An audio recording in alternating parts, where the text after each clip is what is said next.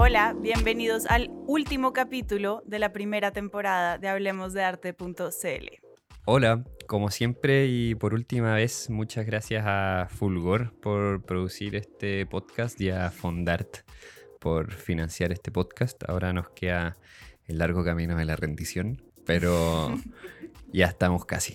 Bueno, hoy día como capítulo de cierre y como habíamos comprometido hace muchos capítulos atrás cuando mm, hicimos nuestro polémico concurso que terminó siendo polémico de forma inusitada. Oye, sí, Eh, yo nunca me lo imaginé. sí. Nunca. Bueno, Yo- ahí se, se pueden hacer varios comentarios respecto a eso, sobre todo porque justo eh, entre los días que, se armó, no, digamos, no fue una polémica, pero para nosotros que somos un, pequeño, un pequeño pueblo, sí fue, sí fue polémico. Eh, justo fue eh, en, en el contexto de la entrega de fondos del Fondarte, entonces fue todo un poco extraño. Sí, como igual me parece muy extraño que se nos hagan unas demandas como de ir en contra del modelo li- neoliberal, cuando Claro. francamente somos personas con muy poco poder y muy poca incidencia, que navegamos con algo de habilidad este sistema, hay que decirlo, Sí, sí. pero, o sea, a mí no me gusta postular al Fondart, no me No. gusta rendir un fondo, pero entiendo que es algo que toca hacer para poder llevar a cabo un proyecto. Y eh, creo que cuando, o sea, de pronto va a sonar demasiado neoliberal para algunas personas en nuestro mundillo, pero yo sí creo que el hecho de tener que formular un proyecto em, te obliga primero a pensar en distintas variables, en objetivos, en cuál es realmente el impacto. Uno a veces tiene ideas que cree que son muy buenas y luego no las logra volver proyecto porque quizás no son tan buenas o no tienen un impacto a, a un público más amplio, entonces eh, no, no merecen ser financiadas con dineros públicos. No es lo óptimo, pero también como hablamos en el podcast del SEDA, cuando hablamos con Juan Carlos Silva, bueno, ¿cuál es la alternativa a esto? Porque realmente una asignación de, no sé, un sueldo de 2 millones de pesos para todos los trabajadores del arte y la cultura tampoco tendría sentido, porque la precarización es transversal que en arte y cultura de pronto se agudiza, eh, que es el campo en el que nos movemos, entonces la sentimos más cercana, pero tendría que haber una asignación mensual para todos los ciudadanos y ciudadanas de Chile y, y eso no, no es viable. Eh, y yo creo que cuando uno se gana el proyecto también hay una especie de responsabilidad. O sea, si este fuera un proyecto que pudiéramos hacer simplemente porque hay mucha plata disponible eh, o porque financian todos los proyectos que se presentan, yo no sé si hubiéramos llegado todos los días a la hora eh, a grabar, no sé si hubiéramos tenido tanto cuidado escogiendo los invitados. Yo hay días que probablemente no habría llegado porque estaba cansada. Entonces, yo creo que sí hay un, un tema como de que uno se hace responsable de que está recibiendo plata de los contribuyentes, que no es menor.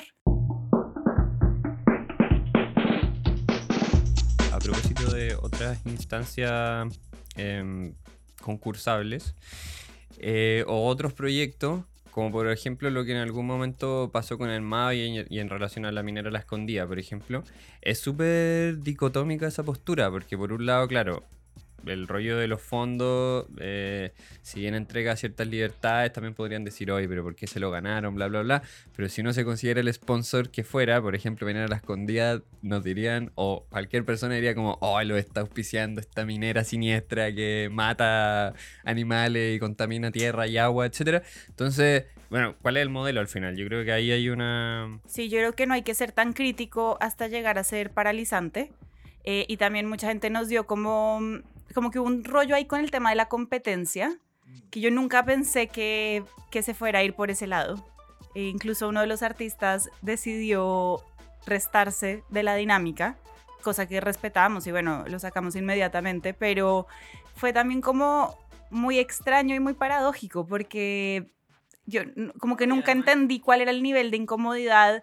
Intentó eh, incomodar a otros artistas eh, que claro. estaban en la dinámica y ninguno lo pescó mucho. Todos me venían a contar a mí como, jaja, este buen me escribió. Eh, No, además que Pero- es, muy, es muy extraño porque eh, digamos que el, el arte no es particularmente competitivo, bueno, menos nuestra pequeña actividad en Instagram. Pero, pero lo paradójico es que en todo el resto de las artes, digo, en el cine, en la danza, en el libro, en todas hay premios. Y en todas hay concursos. O sea, está Cannes, está, qué sé yo, los Oscar, está, no sé, los libros, estará, eh, qué sé yo, cualquier otro premio, está el Pritzker y así uno puede seguir. Y, y en el fondo... Y también hay premios del público. Claro, Que en también- arte también hay, digamos. Exacto. eh, el círculo de críticos de arte, en donde están personas como Valdemar Sommer y Cecilia Valdés, que son... Siempre he querido indagar en ese mundo, pero no sé qué... eh, Me, me Yo nunca he querido indagar en ese mundo. parece un mundo muy extraño. Sí, y ellos dan un premio. Obvio. Y perfecto, se lo dieron a Marcela Correa por su exposición eh, Somos Monos Copy Paste en la Galería Patricia Reddy, que fue una de las tres finalistas en nuestra votación. Claro. Pero ahí es un grupo de expertos que deciden qué es lo que más les gustó. Eh, en Artishock no se habló de lo mejor ni lo peor, sino como de exposiciones destacadas, un término como Claro. más amable. Eh, pero también nos invitaron a un grupo de personas entendidas en el medio que tienen la- eh, la- el hábito de frecuentar exposiciones y fue nuestro criterio. Sí, sí. Nosotros intentamos hacer como un premio del público o algo más amplio, más democrático, en donde, claro, hay un, un primer filtro que es la selección, que la hicimos entre nosotros y la gente que nos escribió por interno, como que yo Claro. decidí incluir esas exposiciones también. Pero, mm, pero finalmente el público fue el que decidió. Y nos dimos cuenta de que nuestro público valora algo distinto que la asociación de claro. críticos. Eh, No, y, y también lo, lo- mi, mi- mi pregunta al final es como si, si también esta comunidad que de alguna forma se reveló ante, ante la competencia de, de nuestro Instagram tendrá el mismo rollo, no sé, con las listas que hace Rolling Stones cuando saca los 100 mejores discos del año, eh, las 25 películas que hay que ver del 2022, como que me, me parece me, me parece medio absurdo igual como llevar, empujar así como que este pequeño feudo son somos los más neoliberales del mundo. Igual hay gente que yo sé que nos criticó y que votaba. Para que sepan, uno puede ver quién vota. No los voy a, a vender y no voy a decir nombres ni, ni nada, pero gente que yo sé que nos criticaba como de pasillo, Y que votó por sí mismo. votaba. No, nadie votó por sí mismo. ah, ya bien. Eh, ahí sí hubo como pudor, como... eh, y bueno, finalmente eh, los ganado- la ganadora eh, fue Wiki Pirela con su exposición Celebración en el espacio 218. A Wiki ya la habíamos invitado al podcast, al episodio sobre Hablemos de Migración, o sea, de arte y migración. Eh, Súper interesante, ahí nos cuenta bastante de su trayectoria y habíamos ya hablado de la exposición. Entonces eh, decidimos invitar a María Iris Flores, que es una de las curadoras del espacio 218 para, y que fue la curadora de la exposición de. Wiki, para hablar de, de la exposición desde su perspectiva y para hablar de- del espacio 218 en general. Y eh, también decidimos invitar a Juanjo Santos, que es el curador de Ander, que fue la segunda exposición más votada. ¿Por qué? Porque es una exposición de la que no hemos hablado y que ambos nos pareció increíble. Y porque es muy distinta a la de Wiki en el sentido de que eh, era una investigación histórica. Claro. Entonces yo creo que ahí se hace un contrapunto entre, entre ambas y que va a ser muy interesante poder conversar sobre estos proyectos. Yo quiero seguir hablando un poco sobre algunas de las críticas que nos hicieron. Porque yo sí creo que el, el tema de lo mejor o lo peor eh, tiene, o sea, estoy de acuerdo en que hay que No, matizarlo. además que, digamos, lo hicimos propositivo, ¿no? no Nadie votó por lo peor, sino que era como lo que más te gustaba. Exacto, Era sí. raro, bueno, fue, al menos para mí fue muy eh, extraño que, que nos acusaran de neoliberales. Eh, Sí, que generara tanta incomodidad. En todo caso, cualquier sponsor o filántropo que quiera auspiciar otra temporada de, de este podcast está más bien que recibido. Ah, por supuesto, nosotros no, no le hacemos el asco. No le hacemos el quite, digamos, a sponsors y filántropos que quieran auspiciar este pequeño proyecto. Sí, siempre. Eh, pero, pero creo que también ahí hay un tema como de intentar no tener una opinión o no decir algo. Una de las personas que nos escribía nos proponía una dinámica muy engorrosa que feliz la haría si no tuviera un trabajo de tiempo completo. ¿Cómo era? ¿Como la del mundial? No, la, la, mía, o sea, la que nosotros propusimos era más o menos, era un intento de mundial. Lo que pasa es que hice mal los cálculos y no pudieron ser de a dos todas, pero ese es mi problema de no saber múltiplos de cuatro. Em, pero, no, ella, la persona decía, eh, la idea de mejor no es equiparable a la más votada. Discrepo. Es la mejor para nuestro público. Y que ni siquiera es la mejor, es la que más gustó, ¿no? La que más gustó, exacto, es un premio del público. Y mm, entonces decía que se podría haber propuesto una selección de muestras y subirla de forma separada, preguntando, ¿te gustó, no te gustó? Incluso la visité, no la visité. Y luego calcular cuál fue la muestra mejor recibida del total seleccionado. Ah, ya quería que hiciéramos un censo, básicamente. o sea, yo cordialmente la invité a hacer eso en sus redes sociales. porque no me. O sea, que, qué pena, pero que, que ganas de generarle pega a alguien más. además, lo que me llama la atención es que. Eh, el público del arte le, le dé tanto peso a Instagram como si Instagram fuera el lugar en donde se generan los debates públicos que importan.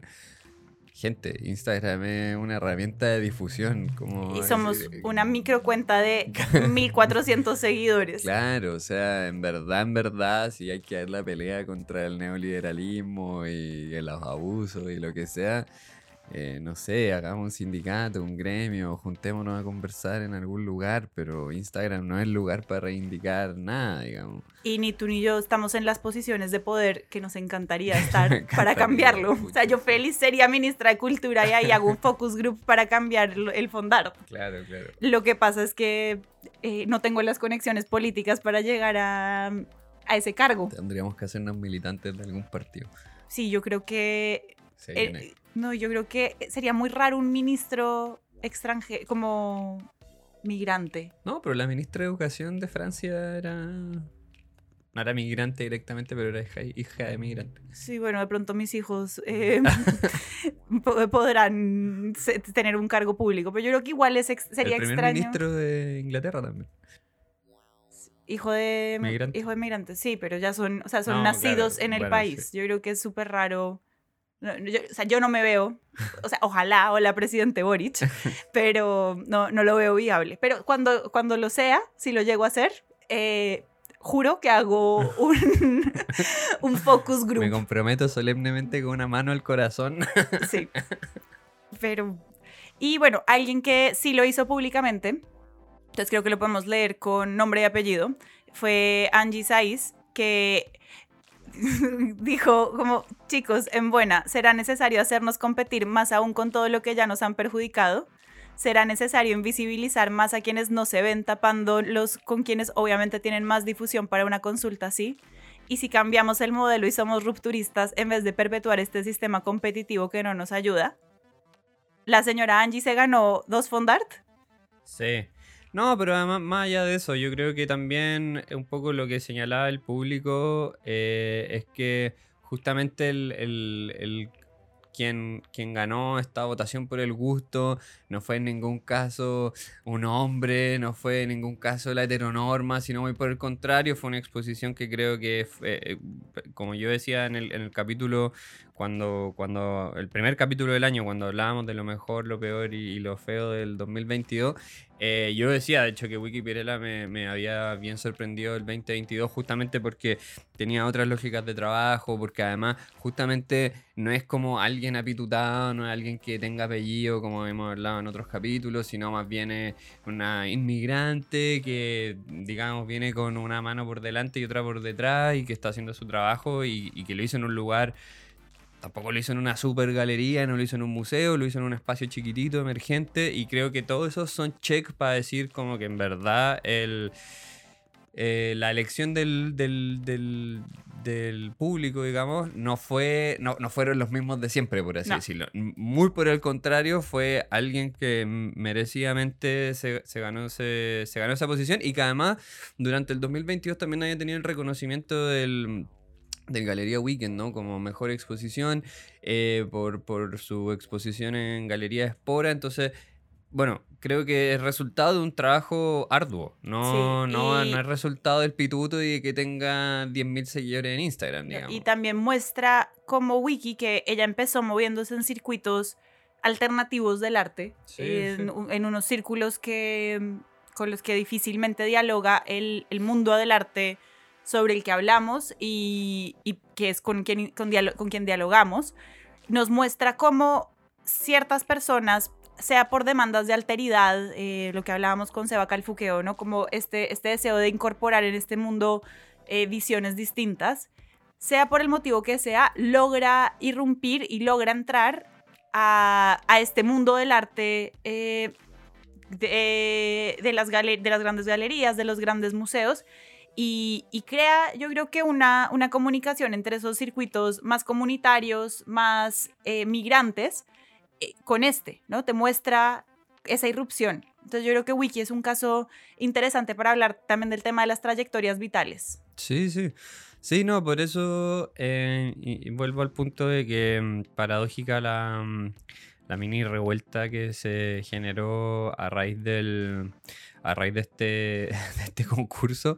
Pero de todas formas, independiente de eso, eh, creo que estamos muy felices del- de la convocatoria que tuvo el podcast y de la buena recepción que ha tenido. Nos han llegado muchos buenos comentarios respecto al aporte que hace, porque creo que hemos durante este último, no sé cuántos meses, seis meses, siete meses, eh, tocado temas que pocas veces se tocan en el campo del arte, ¿no? Y- y, bueno, un poco la intención es, ojalá, continuar haciéndolo. Ojalá. Vamos a continuar. ¡Chan! Gracias, Fondart, por darnos una nueva temporada. Esta vez volvemos a colaborar con el SEDA, así que todavía no sabemos exactamente cuál va a ser el, el formato, pero para tener más información vamos a dejar una encuesta en nuestras historias de qué tipo de contenido les gusta, eh, si hay algún invitado o invitada eh, o tema que quieran que tratemos en la próxima temporada. Eh, por favor, todas las sugerencias van a ser tenidas en cuenta, porque algo que ha sido muy interesante es también poder interactuar con personas a través de Instagram. Tenemos Insta amigos Sí, es verdad. y, mm, Tenemos seguidores muy fieles. Bueno, de hecho, no, más que muy fieles, muy buena onda, que nos Sí, sí. retroalimentan, nos dan sus comentarios. Eh, mucha gente me- me ha dicho que les pasa lo que me pasa a mí con podcasts que me encantan, que es que están lavando la losa y comentan, como que van hablando con nosotros. Así que eso, eso lo queremos incentivar más y, y queremos seguir en contacto. Así que todas las sugerencias para la próxima temporada son bienvenidas. Bueno, para presentar a los invitados de, de esta última sesión de, de este podcast. em, bueno, el- como, como decía la al comienzo, el, el primer invitado, bueno, que en verdad hoy día va a ser un poco en simultáneo. eh, Queremos que conversen también entre ellos. Sí, sí, sí. El primero, o al que primero que quiero presentar, es Juan José Santos, em, doctor por la Universidad Autónoma de Madrid, con una investigación sobre museos alternativos en Latinoamérica. Em, además, crítico de arte y curador independiente. em, es director y fundador de Art on Trial, autor del libro Curaduría Latinoamericana, Curatoría Latinoamérica, volumen 2, eh, y Juicio al Postjuicio, ¿para qué sirve hoy la crítica de arte? Em, colaborador de El País y su suplemento, eh, ha escrito en Art News, Bomb Magazine, Momus, Spike o Art, Berlin Art, perdón. Eh, además, en algún momento tuvo un paso por Chile eh, que fue bastante reconocido, creo. eh, hizo taller en el Museo de la Memoria. En algún momento tuvo un paso por, por Arte al Límite. Y Juan José Santos fue eh, el curador de la muestra Under, que como decía Vale, fue la segunda más votada y sin duda una de nuestras favoritas del año. Y nuestra otra invitada es María Iris Flores Leiva. Eh, con María Iris ya hablamos en el podcast del SEDA, la entrevistamos. Eh, ahí hicimos una presentación muy afectuosa, eh, mucho mejor que la que voy a hacer ahora, porque es imposible. La hice yo. Sí, entre tengo- los dos. Pero eh, tengo no más amor yo. no oye, pero no se trata de competir neoliberal.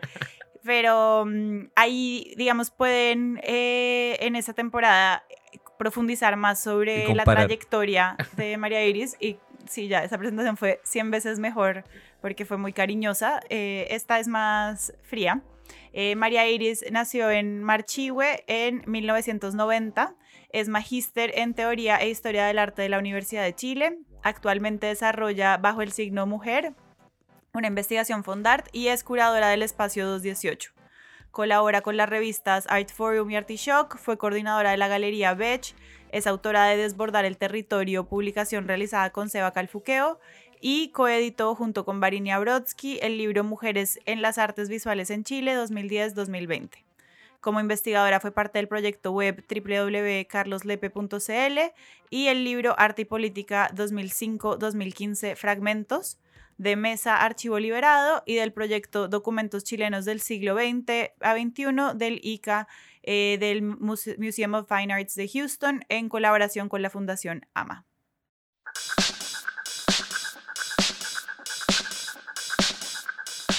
Bueno, ya estamos con nuestros dos invitados, em, Juan José Santos y María Iris Flores, eh, para conversar de, bueno, de estas dos exposiciones de las que hablábamos anteriormente.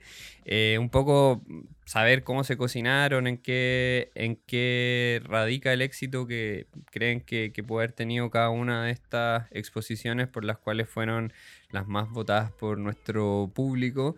Y, un poco saber qué, se viene para el 2023, cuáles son sus reflexiones respecto al, campo cultural hoy día.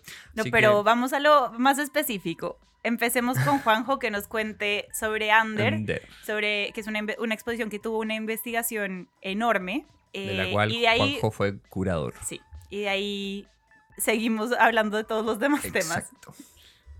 Juanjo. Hola, Juanjo. Hola, ¿qué tal? ¿Cómo estáis? Bueno, estoy encantado de estar en este podcast con, contigo, José Tomás y Valentina.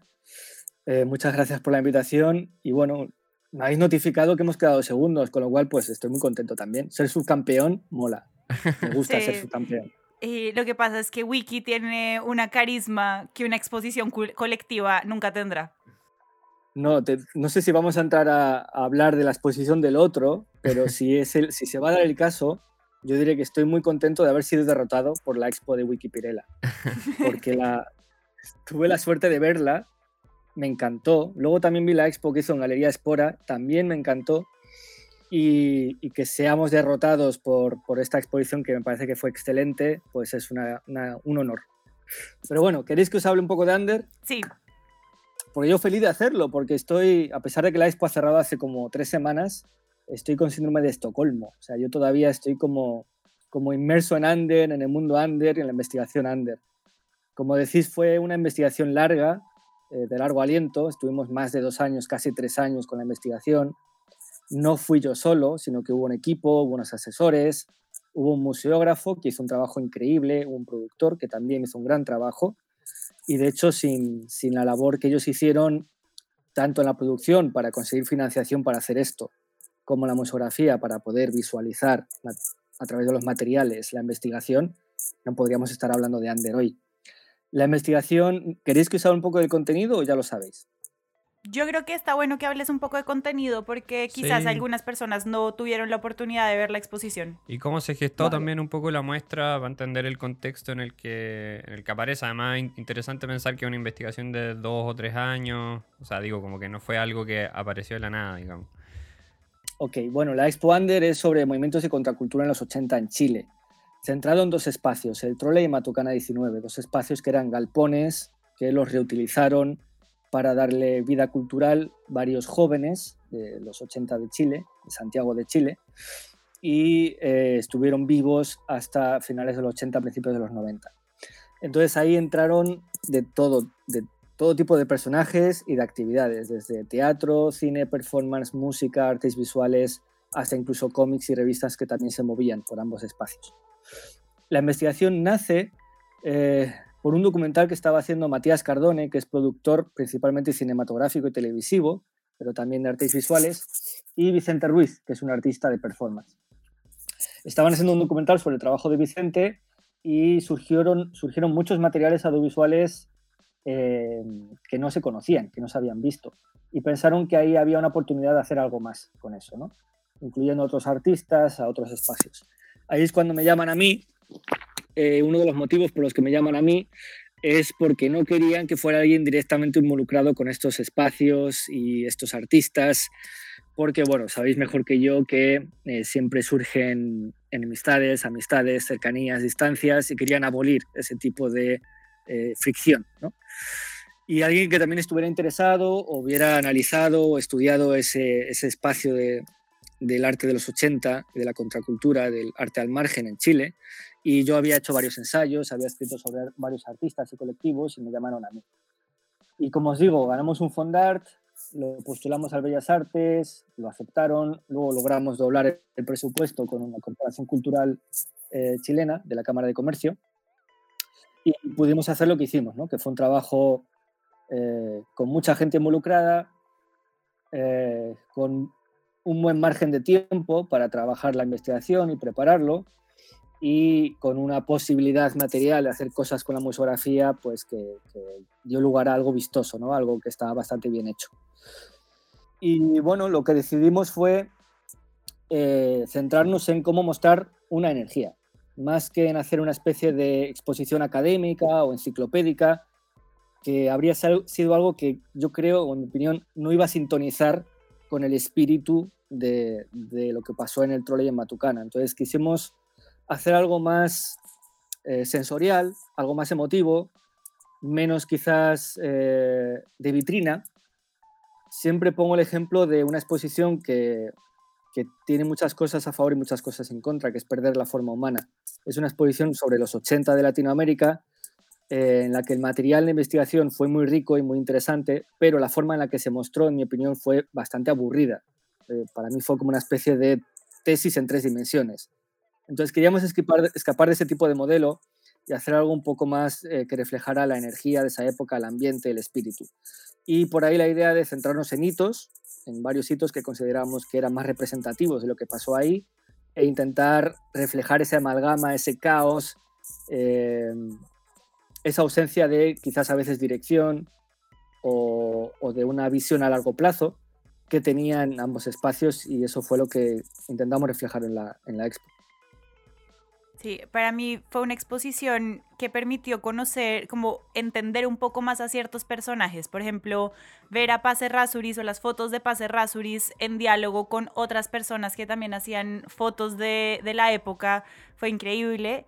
Y eh, para mí, ver un poema de Sergio Parra, como que me cerró el personaje por fin. fue increíble saber que Sergio había hecho parte de eso eh, de una manera tan tan cercana.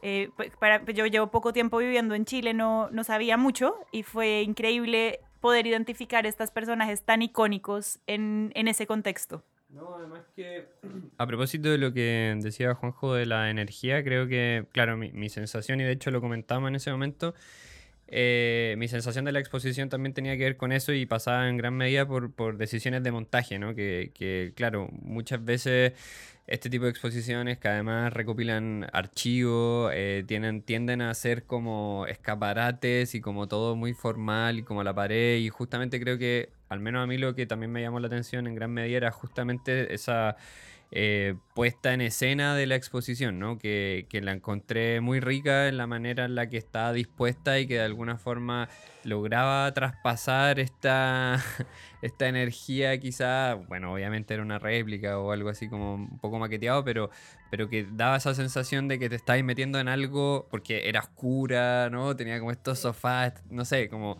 te estabas metiendo algo que, que desde ahí ya empezaba a ser interesante eh, a diferencia, como decía Juanjo, de otras expos de archivo que, quizás son más frías, por así decirlo, o, más pacatas, no sé. May, ¿tú fuiste under? Sí, sí fui. Y en relación a lo que estaban comentando, me gustaría sumar que creo que conseguir que fuese distinta de una exposición de archivo, siendo eso, fue lo que más se logró. Claro. Sí, sí. Yo también la comparo un poco con la de Sebastián Vidal del Festival Franco-Chileno, que también se la jugó por hacer algo distinto con material de archivo. Yo creo que habla muy bien de, la escena, que se estén repensando estas exposiciones para, para no caer siempre en el mismo formato. No, y también yo creo que está bueno pensar en que la museografía, como poner el, peso en que la museografía importa, ¿no? Porque finalmente uno en, muchos espacios, digo, galerías, museos, centros culturales, etcétera, casi siempre termina viendo lo típico que es como, ya no sé, el cuadro a la pared o como, qué sé yo, la vitrina de cajita de acrílico, etcétera. Eh, y en ese sentido nunca hay, o, no siempre hay tanta eh, puesta en escena o, una cuestión más, más pensada respecto a que finalmente la, la forma en que las cosas se disponen realmente importa, ¿no? Y en ese sentido la museografía en el caso de Ander y en el caso que, daba la Vale, bueno, pero en otros también, eh, es clave también para enganchar y decir como ya, que hay algo que no es solo, no es solo una investigación muy larga, ¿no? Sino que se pensó de una forma un poco más compleja y hace que la, la exposición entera sea más amable e interesante también. Yo creo que en ese sentido, eh, mira, por añadir algo que creo que, como dice José, José Tomás, es clave, que es la museografía.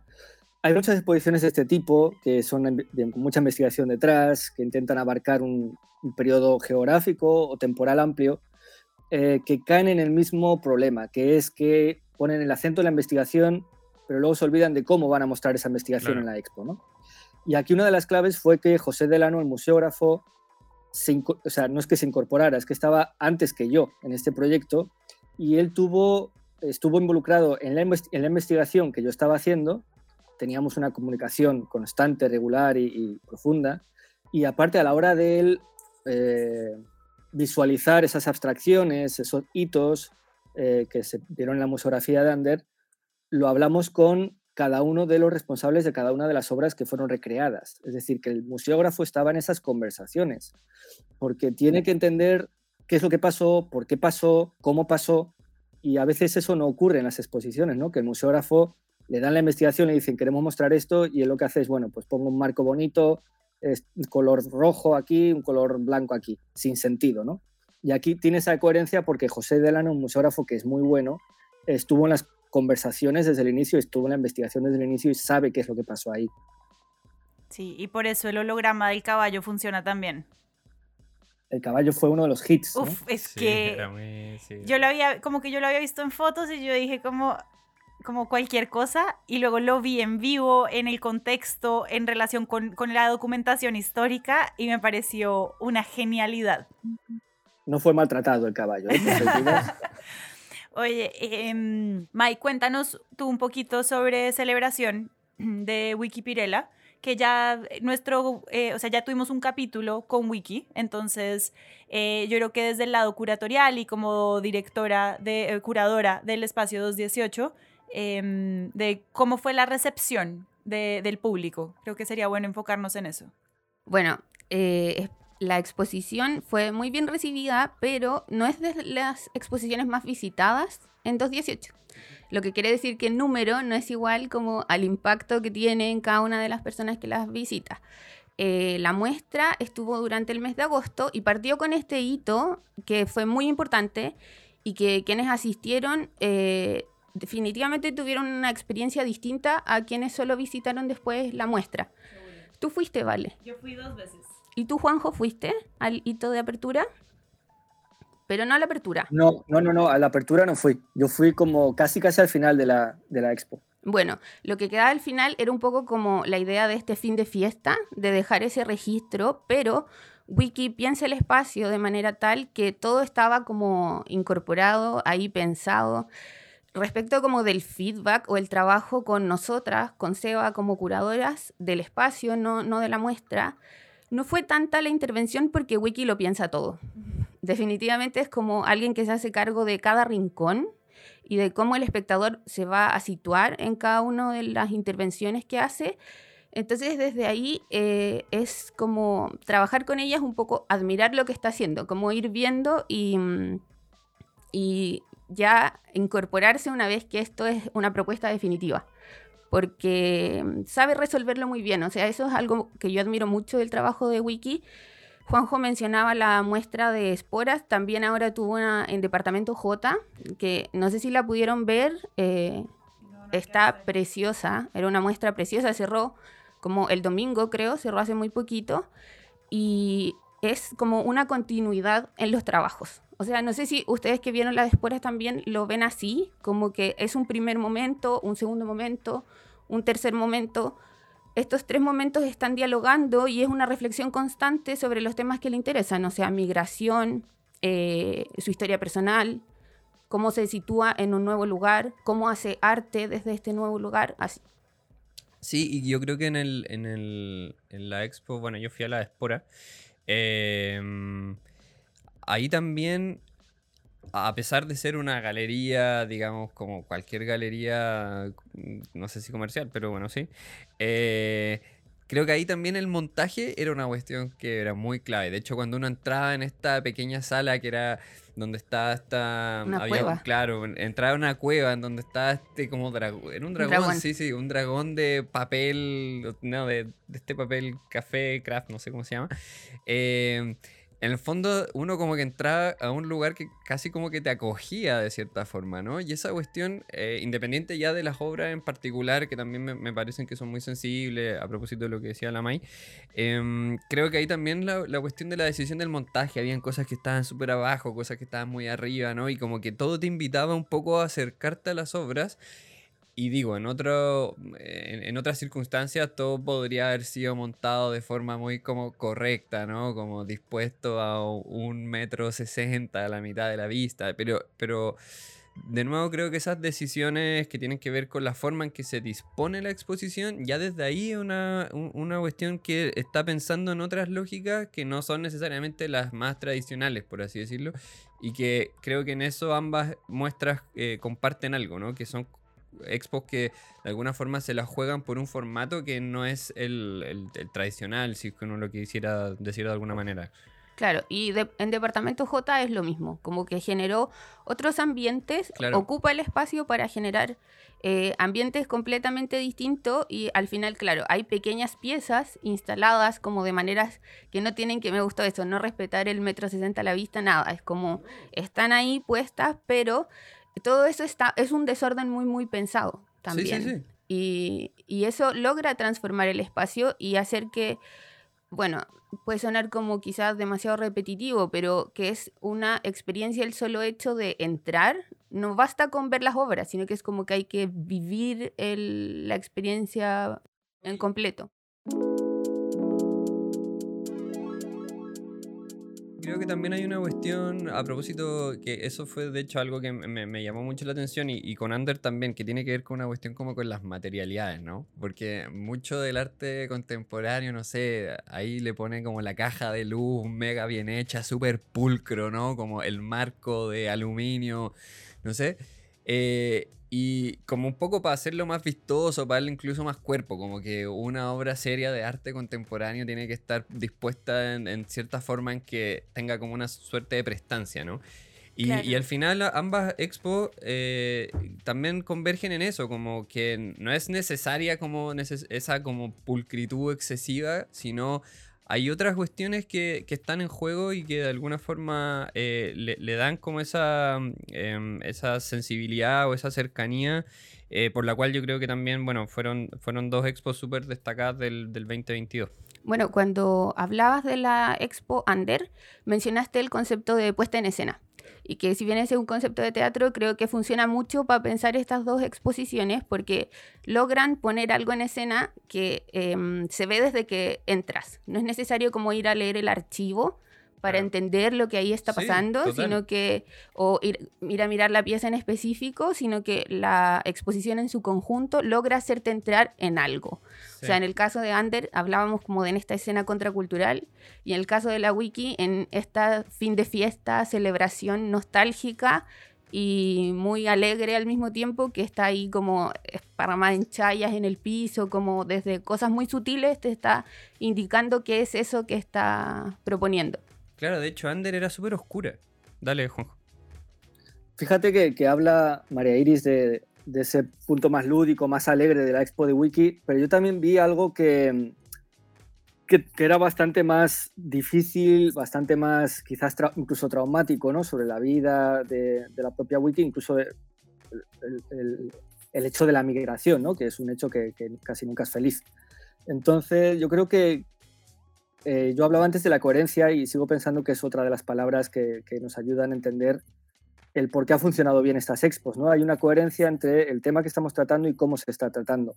En el caso de las expos de Wiki, ella logró que a través de sus muestras tú entraras en un espacio que no era ni Galería Espora ni Espacio 218, sino que era el, universo y la fantasía de Wiki. Entonces te trasladaba a otro espacio a través de esa coherencia entre lo que ella quería decir y cómo lo estaba diciendo. Eh, no puedo, por ejemplo, en Under no puedo mostrar eh, una Bienal Underground, un festival de música punk, en un vídeo súper producido, con una, además con un, detalle de imagen eh, del 2023 o del 2022, no podría. Entonces tengo que mostrar un poco la textura, el ruido que tenía en origen esa grabación, ¿no? Y, y también por finalizar con, con, lo que pienso de la expo de Wiki, también creo que de una forma muy inteligente habló de cosas que en mi opinión que eran, ya digo, traumáticas o que eran difíciles, eh, a través de una especie de lectura medio infantil, ¿no? como introduciendo en el mundo infantil, como con un cuento contado para un niño o por un niño. Y eso es algo que también tiene en común con otra expo que mucho del año pasado, que fue eh, En la selva hay mucho por hacer, del Museo de la Solidaridad Salvador Allende, de María Berríos, que también te estaba hablando de algo muy traumático a través de eh, una especie de cuento para niños. ¿no? Y es una estrategia muy inteligente el, abordar una temática que es eh, abrasiva de una forma que, pueda ser contada como, como, una especie de fantasía para niños. ¿no? Y yo creo que eso también es otra de las cosas que me encantó de la expo de, de. Sí, yo creo que es interesante cómo evidentemente al público lo que más le llama la atención es cuando se crean espacios ambientales, a, falta de, una mejor palabra, porque estas exposiciones, más que exposiciones, son instalaciones. Eh, yo creo que Ander como instalación eh, suma mucho, o sea, obviamente es una instalación compuesta por obras de diversos autores, pero es una puesta en escena propia y em, yo pensaba en la exposición Espacios Ambientales de Marta Traba en el Museo de Arte Moderno de Bogotá en el 68 eh, que esa exposición realmente atravesó al público colombiano que, o sea, que al día de hoy yo en el 2023, que nunca la visité, la recuerdo eh, porque precisamente generaba esto que estamos conversando en los visitantes alejándonos un poquito de las exposiciones, eh, que yo creo que eran difíciles de comparar y por eso con Tomás decidimos tener a ambos invitados porque valía la pena destacar ambas exposiciones. Em, yo quiero retomar el, tema de cómo se valora una exposición eh, y quisiera aprovechar que tenemos a dos personas eh, muy críticas para saber qué piensan de la polémica que generó nuestra dinámica o, de las polémicas que generan este tipo de listas? Bueno, yo creo que ya si estamos hablando de eso, hay que recordar que Juanjo años atrás generó una gran polémica. ¿Ah, sí? Eh, sí, por un listado. Justamente hizo un listado. ¿Era de lo mejor y lo peor? ¿O no? Lo mejor y lo peor. Lo hice tres años, creo. Tres años. Ah, lo hiciste tres años. Ya, pero hubo un año en que ya la gente no lo soportó más y, lo, tuviste que, lo, tuviste que, detener ahí. Ah, no, cuéntanos de eso. No, pero no lo dejé por eso. Si yo me lo estaba pasando genial. Yo lo dejé porque simplemente me aburrí del formato, pero, pero yo me lo pasé muy bien y las críticas que recibí, eh, que por cierto, en persona fue ninguna, cero mm. en persona. Clásico. Eh, las críticas que recibí, la verdad es que nunca las, las, las compartí, porque bueno, no siempre pasa, ¿eh? a veces recibes una crítica y entiendes que has hecho algo mal y rectificas o corriges, ¿no? Pero en este caso las críticas que yo recibí eran porque simplemente no se entendía el tono, ¿no? eran sobre un ataque al tono. Y yo defiendo mucho el, otras formas de crítica. ¿Eh? Dime. ¿Era muy ácido? Sí, era como muy humorístico, muy satírico. Y yo soy un firme defensor de otras formas de acercarnos a la crítica, ¿no? Sobre todo otras formas de hacer llegar el arte y las exposiciones al público, al posible público. Y creo que facilitar las cosas, hacerlas un poquito más atractivas, más sexys, como puede ser una votación o un ranking, creo que siempre es a favor, siempre. Ahora, hay que ver cómo se hace, ¿no? cómo se plantea la votación, cuáles son las, el, proceso, etcétera, porque ahí puede haber fallas. Pero si se hace bien y se hace con honestidad y sin intereses personales, que es lo que muchas veces ocurre en el mundo de la crítica, que hay intereses personales ocultos, pero si eso se obvia y se hace bien, yo defiendo a tope eh, todo tipo de otras formas de eh, llegar, llevar al público las exposiciones y el arte. Mm, yo también encuentro un poco eh, absurdo pensar que porque se arman este, este tipo de listados o categorías, inmediatamente algo pasa a ser como rechazado. En el fondo, la gente ya vio las exposiciones y cuando aparecen estos listados lo que te hacen es como una especie de ayuda a memoria, pero no tienes por qué, o sea, nadie va a leer la, muestra, la lista perdón, y va a decir, ah, no, esa exposición ahora ya no me gusta nada. Porque en el fondo la experiencia con eso ya, ya la vivió. Sí, tú coordinaste el... Aparte, ¿cuál puede ser el... Cuál, es, hoy en día en Chile, cuál es el monopolio de quién dice esta exposición es buena o esta exposición es mala? Eh, yo creo que está, por un lado, la Asociación de Círculo de Críticos de Arte de Chile, que, que, la verdad es que tengo muy poco respeto por esa asociación, muy poco. Me parece que son una panda de dinosaurios que siempre están hablando bien de sus amigos y mal de sus enemigos, que están muy desfasados y debería desaparecer de, la faz de la Tierra esa asociación. O no sé cuál es la otra opción, el Mercurio, que también que son los mismos. tipo siglo XIX, ¿no? O sea, está el somersaurio y la otra mujer que, que, ya ni ve ni oye ni escucha. Entonces, ese es el monopolio de quiénes son los que certifican qué es lo que merece la pena y lo que no merece la pena. No, yo creo que es algo un poquito más democrático, una votación, o aunque no sea democrático y no tiene por qué serlo, que sea más divertido, como un ranking, un listado o algo así. Sí, algo mm, interesante con esto que mencionas, la, el top 3 de nuestra votación era Somos Monos Copy-Paste de Marcela Correa, Under y Celebración. Y el Círculo de Críticos de Arte se lo dio a Marcela Correa. Entonces, ah, ahí se muestra que es una exposición que es buena en calidad, eh, pero que ahí se puso seguramente por encima la trayectoria o la posición de Marcela que el, impacto que tuvo en el público. No, pero yo, creo que habla, habla muy mal de Marcela Correa que fuera elegida por la sociedad. no, pero además, a propósito de lo que dice Juanjo, bueno, yo trabajé harto tiempo en galerías de arte y me llamaba la atención que la gente del Círculo Crítico de Arte, pero promesa, nunca fue a la galería. Entonces, al final, o, si iban, eran como eh, con unas restricciones. Generalmente iba Valdemar Sommer en un horario, o sea, si esto es temprano, lo de Valdemar Sommer era inusitado, tipo 8 y media de la mañana, y había que, tenía que todo estar perfecto. Si uno llegaba dos minutos tarde, señor te, te retaba, etc.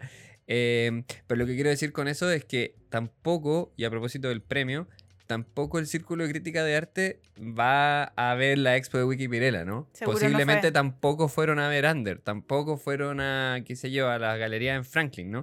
Lo que quiero decir es que también el, mundo de, ese Círculo de Crítica de Arte está muy restringido a la escena que pasa en Vitacura y quizás tal vez al Bellas Artes, no, no ahí me pierdo, pero, pero claro, es, completamente irrelevante respecto a la escena del arte o de las manifestaciones que se están dando hoy en día. O sea, no sé, Valdemar Sommer todavía compara las exposiciones con, eh, con óperas de Beethoven, es como que hace unos cruces que son muy extraños, ¿no?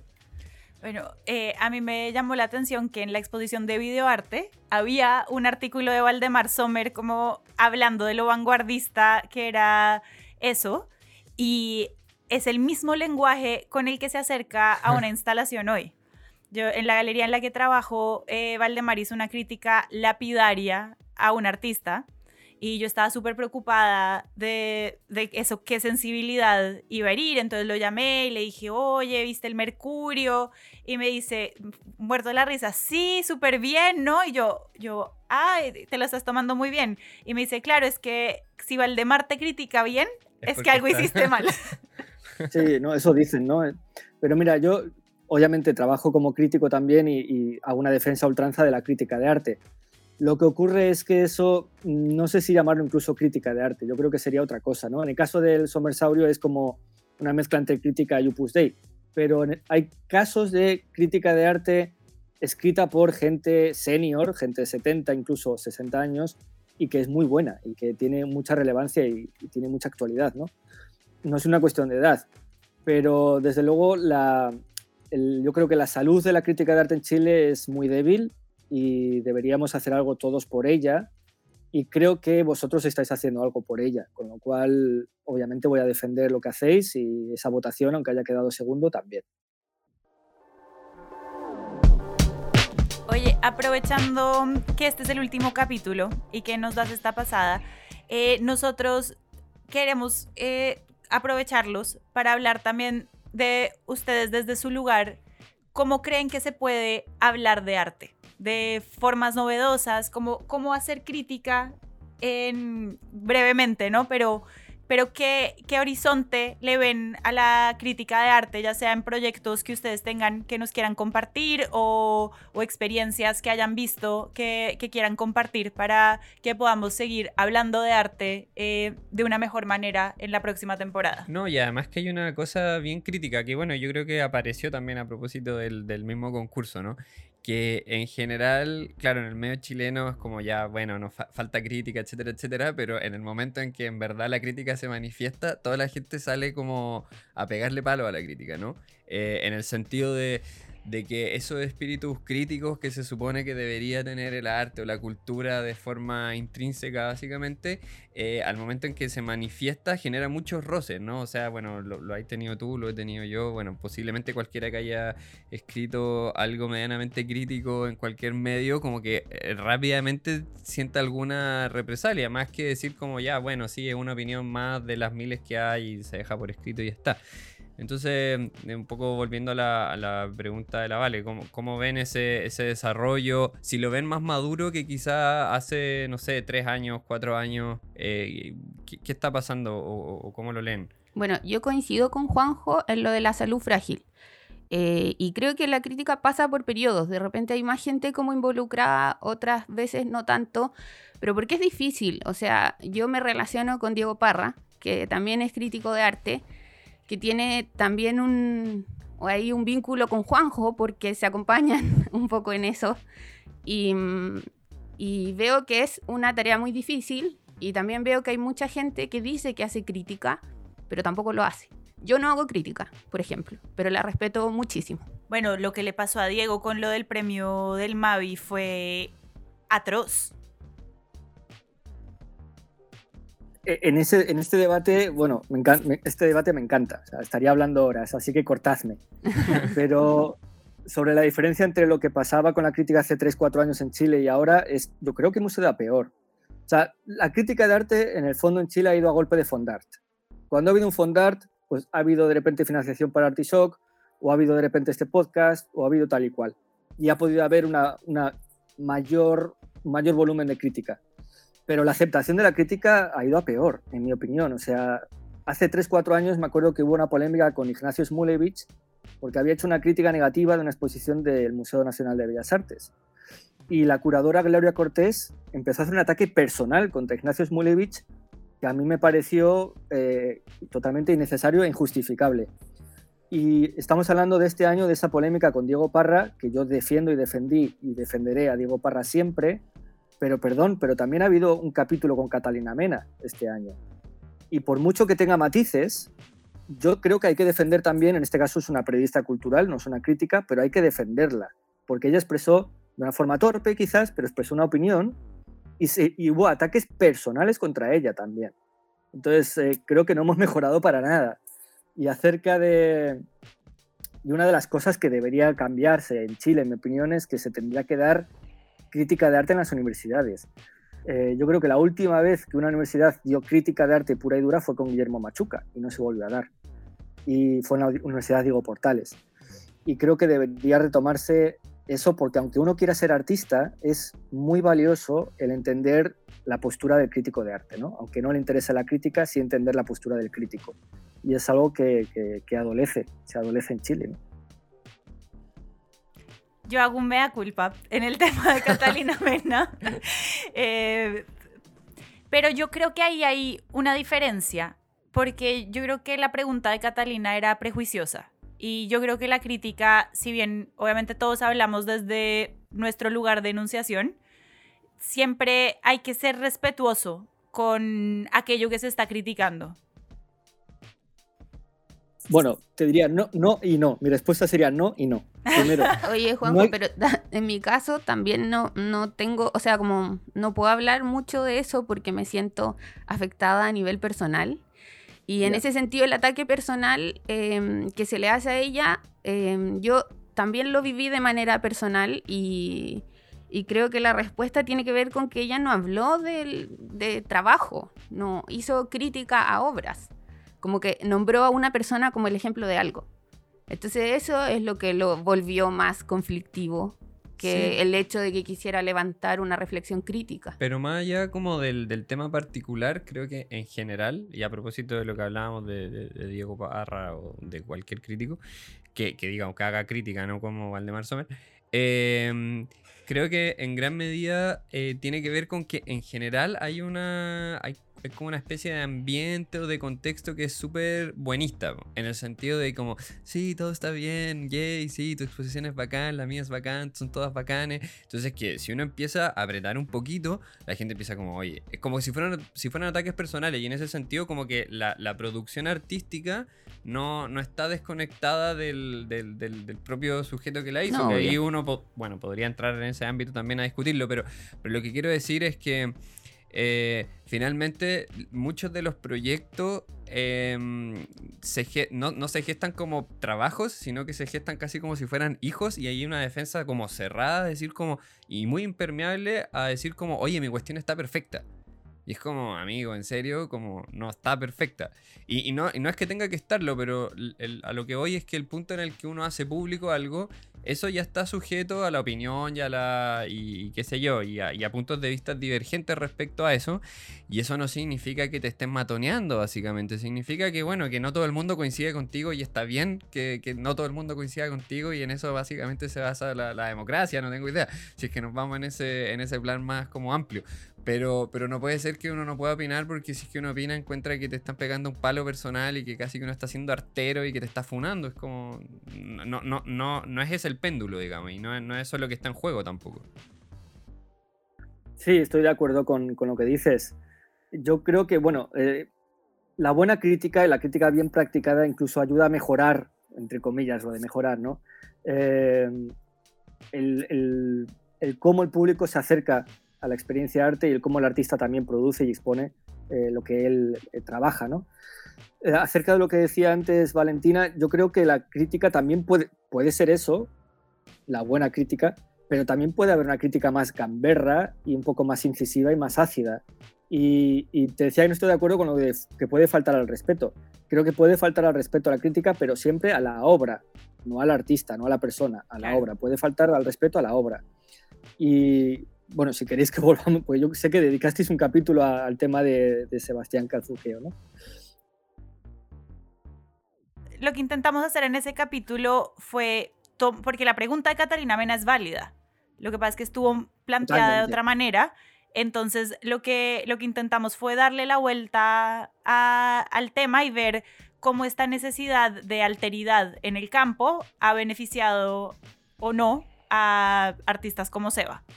No, y además. Pero es una discusión distinta. Totalmente. Claro, yo creo que fue una pregunta, ya te digo, fue una pregunta torpe, pero fue lo que estaba diciendo en esa pregunta es totalmente válido, es un debate válido, es un debate que tendríamos que tener. Y yo creo que no hubo ningún insulto personal en esa pregunta, ninguno. Lo que sí que hubo es una especie de puesta en duda de una estructura. Y, y, yo creo que es totalmente válido lo que hizo, lo que pasa es que lo hizo un poco mal. Ahora, en ese debate, en esa pelea, si es que lo, podemos simplificar con pelea, que es algo más complejo, ¿no?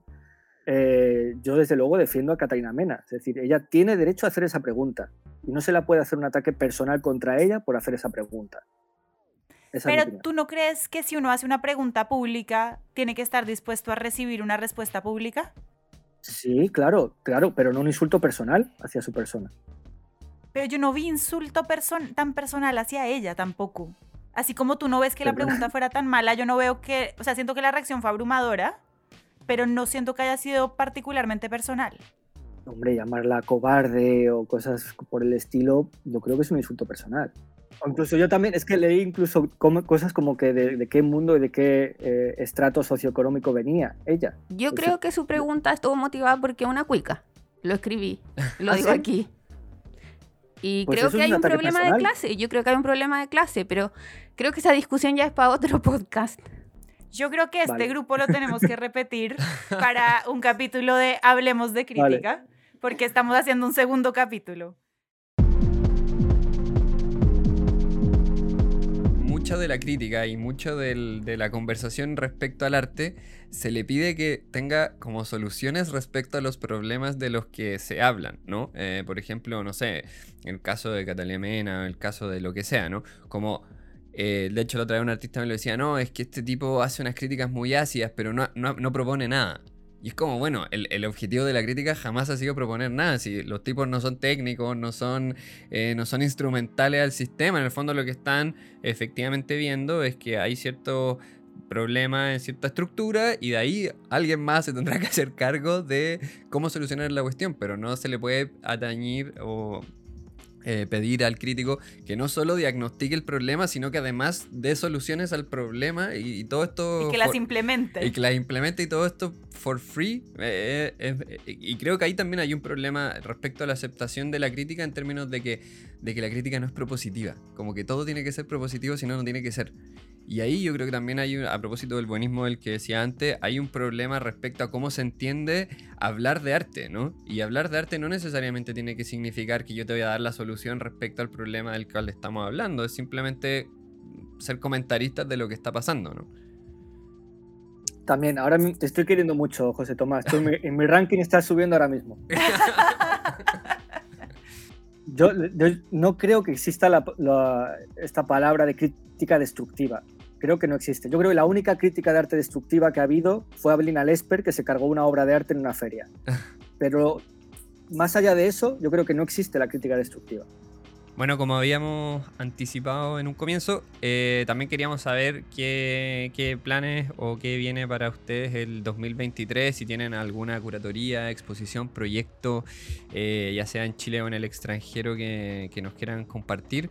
Y también porque nos dimos cuenta de que no hay... No salieron esas típicas listas de este año de las exposiciones del 2023, así que ustedes nos pueden adelantar algo de lo que se viene, a ver si nos sorprenden con una de nuestras exposiciones favoritas del año también. Bueno, yo estoy trabajando con Nelly Richard en la retrospectiva de Lottie Rosenfeld, que se va a presentar en el Museo Nacional de Bellas Artes en septiembre en el marco de los 50 años del golpe, así que ese es un proyecto que, bueno, me tiene muy entusiasmada y que espero que sea una exposición que logre como eh, vincularse con, el, con los espectadores como las que hemos estado conversando hoy día, porque es una muestra de archivo, pero que también enfrentamos ese desafío de que no sea una, una cosa demasiado eh, estructurada, pesada, llena de hojas, sino que sea una experiencia para quienes la visiten y poder dar cuenta del trabajo de Loti, que es enorme y que a veces está muy encasillado solo en, en la milla de cruce. ¿Y en el espacio 218? ¿Alguna cosa que se pueda adelantar? Eh, sí, en Espacio 218, bueno, viene Pilar Quinteros, que está Ah, viviendo bueno. hace un tiempo afuera, va a tener una muestra acá. Vienen también unos artistas, un artista de Berlín que eh, lo trae Kira, ya hacia final de año. Eh, también vamos a tener, eh, bueno, está abierta nuestra convocatoria, ocupar el flujo, eh, va a estar abierta hasta el 10 de marzo y de ahí van a salir tres residencias y además abrimos el año con una colectiva de, eh, curada por Seba Calfuqueo de artistas mapuches y disidentes sexuales que busca conmemorar los 50 años de la protesta que se hizo en la Plaza de Armas, que está calificada como por la primera protesta LGBTQI+. ¿Tú, Juanjo? ¿Qué se viene para 2023? Mira, mi plan es estar la mayor parte del año con el pijama puesto. Porque ¡Qué estoy terminando, estoy terminando mi tesis. Entonces, hasta por lo menos junio, julio voy a estar con el pijama, sin salir de casa. Pero bueno, como vivo en Moscú, eh, la verdad es que tampoco está tan mal no salir de casa. Y es una tesis sobre muse- museografía alternativa en Latinoamérica, a partir, con varios casos de estudio a partir de los años 2000. Y bueno, estoy terminando, estoy ya en la fase de redacción, la fase final, y pues eh, ya podéis entender la, la coyuntura. No me lavo los dientes, no me ducho, eh, solo como pizza, en fin, el desastre. Pero luego espero, si sigo vivo, eh, tengo una exposición en Chile, en el MAC, una colectiva, y está planificada para noviembre, con lo cual es una gran alegría porque así podré ver esta expo de Loti que me interesa mucho. Así que eso es lo que se viene este año. Genial. Entonces ahí hay algunos anticipos de lo que se vendrá el 2023 a falta de listas oficiales con las exposiciones y el, el panorama cultural del año. Yo creo que seguiremos hablando de arte gracias al Fondart, eh, que podemos criticarlo dentro de un próximo episodio. Eh, me quedo con ganas de repetir la conversación eh, y ojalá repetir este grupo en una próxima ocasión, quizás invitar a Diego también Ojalá para en vivo. mm, ojalá en vivo, Juanjo, cuando vengas. Eh, pero gracias a ustedes por acompañarnos a cerrar esta temporada con tan buenas reflexiones. Eh, gracias por haber hecho tan buenas exposiciones que hicieron del 2022 un mejor año. Y Gracias, Tom, por ser el coanfitrión soñado para Sí, este podcast. Y, y gracias a, a todas y todos quienes nos siguieron, nos escucharon, nos comentaron, eh, nos compartieron. Eh, sin duda el feedback de, de todos quienes participaron en, en- en este podcast fue esencial y se vienen sorpresas para lo que queda del año. Buenas sorpresas, Nos seguimos escuchando. seguro. Saludos.